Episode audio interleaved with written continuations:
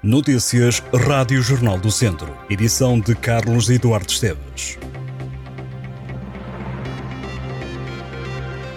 O académico de Viseu hipotecou muitas das ambições de subir de divisão. Foi goleado no Fontelo por 4-1 pela Oliveirense em jogo da jornada 29 da Segunda Liga.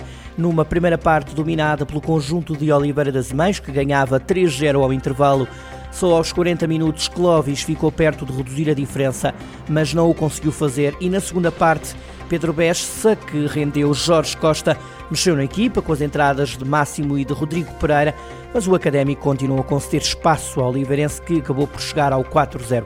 Só aos 72 minutos o Académico conseguiu reduzir, Rodrigo Pereira cruzou, Máximo marcou. Com esta derrota e após a jornada 29, o Académico de Viseu está em quarto lugar com 49 pontos, tem menos 5 pontos do que o Farense, atual terceiro classificado da segunda Liga, e menos 7 do que o Estrela da Amadora. Já o Tondela ganhou, o defesa Ricardo Alves deu a vitória aos Auriverdes por 1-0 frente ao Vila Franquense, o defesa português foi o autor do único golo da partida, marcado aos 83 minutos, na sequência de um pontapé de canto. O Vila Franquense ainda reagiu, mas Baba Carnias defendeu os dois remates mais perigosos até ao final do jogo e a vitória acabou por ficar em Tondela e com este triunfo o Tondela soma 39 pontos e praticamente garantiu a manutenção na segunda liga. No futebol distrital, o Carvalhais desceu à primeira divisão distrital. A equipa do Conselho de São Pedro do Sul empatou a zero contra o Paivense. Os rivais do Carvalhais não facilitaram, cumpriram a missão. O Voselenses empatou a zero diante do Ferreira Daves, o Canas Senhorim goleou 7-0 o Roriz e o Moimenta da Beira ganhou ao Piães por 1-0. Na última jornada, destaque para a vitória do Sátão, naquele que poderá ter sido o último jogo da carreira de André Rebelo. Os satenses receberam e venceram o Molelos por 1-0 o Sátão garantiu presença na Taça de Sócios de Mérito, o Lusitano Vilmoinhos também. E se o Carvalhais desceu, o Valdaçores subiu à divisão de honra. A equipa de Mortágua conseguiu o objetivo a uma jornada do final da fase de subida ao campeonato maior do futebol distrital. Foi com uma vitória por 1-0 diante do Carregal do Sal que o Valdaçores não só garantiu a subida, mas garantiu o título de campeão da primeira divisão distrital. Resta agora saber quem acompanha o Val se a Sampedrense, se o Carregal do Sal. A Sampedrense tem mais dois pontos do que os carregalenses. Jornada decisiva é a próxima, até porque é a última. Vitória foi a esperança tornada na mudança, mistura da igualdade sem cultura. Não há liberdade. Este é o refrão de uma música de intervenção que provavelmente irá ouvir durante uma marcha no dia 25 de abril em Viseu.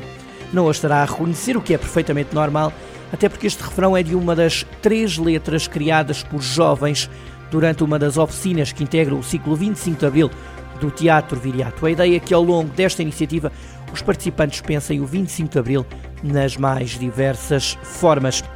O ciclo 25 de abril culmina no Dia da Liberdade, com uma marcha que vai do Teatro Viriato até ao Rocio, e onde será usado todo o material criado durante as oficinas. Para Henrique Amoedo, diretor do Teatro Viriato, o ciclo 25 de Abril é inerente à programação do teatro.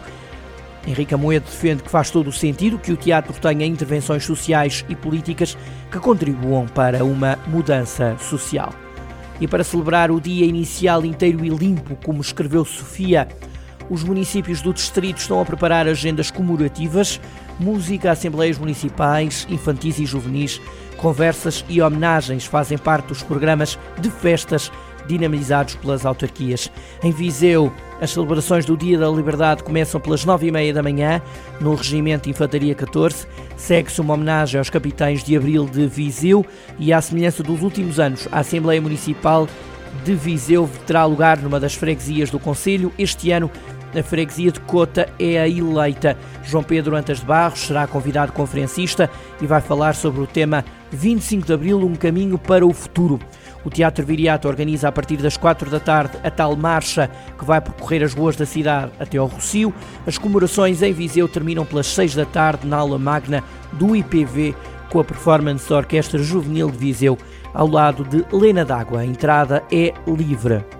E no restante distrito, um dos destaques é o município de Sernancelha, que vai distinguir com a medalha de honra municipal três personalidades: o antigo secretário de Estado dos Desportos, Hermínio Loureiro, o antigo secretário de Estado das Comunidades e Histórico do PST Viseu, José Cesário, e o atual secretário da Administração Local e Ordenamento do Território, Carlos Miguel.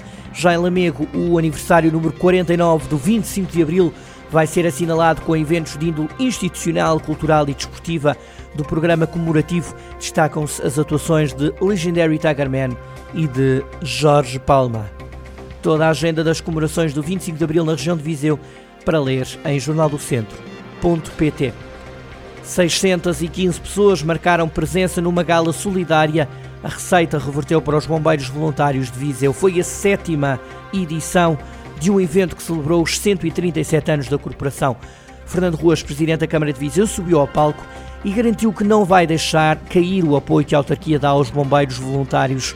Aproveitando o facto de ter sido escutada a canção Loucos de Lisboa, o autarca viziense aludiu ao poder central para pedir que da capital venham mais apoios para as corporações de bombeiros voluntários. João Leal, comandante da corporação, usou da palavra para garantir que as portas dos bombeiros estão sempre abertas à comunidade. O responsável frisou que o trabalho duro faz-se todos os dias na rua e deixou claro que o maior agradecimento que os bombeiros têm é o de saberem que fizeram parte, em algum momento, da vida de alguém.